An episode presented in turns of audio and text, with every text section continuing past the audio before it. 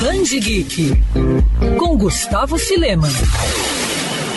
O Pato Donald é um dos personagens mais queridos da Disney. Ao longo dos anos, o Pato Rabugento foi ganhando diferentes versões e com tantas histórias sendo produzidas por artistas de todo o mundo, a família Donald também foi crescendo, dando a oportunidade dos fãs conhecerem a origem da árvore genealógica do pato. Foi dessa forma que, na década de 70, o artista italiano Marcos Rota nos apresentou o Bravo MacDonald, o antecedente medieval do Pato Donald. As aventuras desse pato guerreiro são situadas na Caledônia medieval. É lá que, ao lado de um grupo de soldados, como o colossal Joãozinho, por exemplo, ele protege o castelo de Malcott contra as invasões vikings. Como eu falei anteriormente, as histórias do Pato Donald e também do MacDonald foram produzidas em diferentes países por diferentes artistas ao longo das décadas. Por conta disso, cada país tinha uma versão diferente do personagem, o que não só gerou confusão entre os fãs, como também mil e uma variações. Algumas histórias, por exemplo, ficaram perdidas, e foi numa verdadeira missão de resgate que a editora Panini lança agora no Brasil pela primeira vez toda a saga de MacDonald na íntegra. A edição Tesouros Disney, a saga de MacDonald, ainda traz duas aventuras inéditas e uma série de textos explicativos sobre como o personagem surgiu e explicações das diferentes versões que existem dele de seus coadjuvantes em diferentes países do mundo.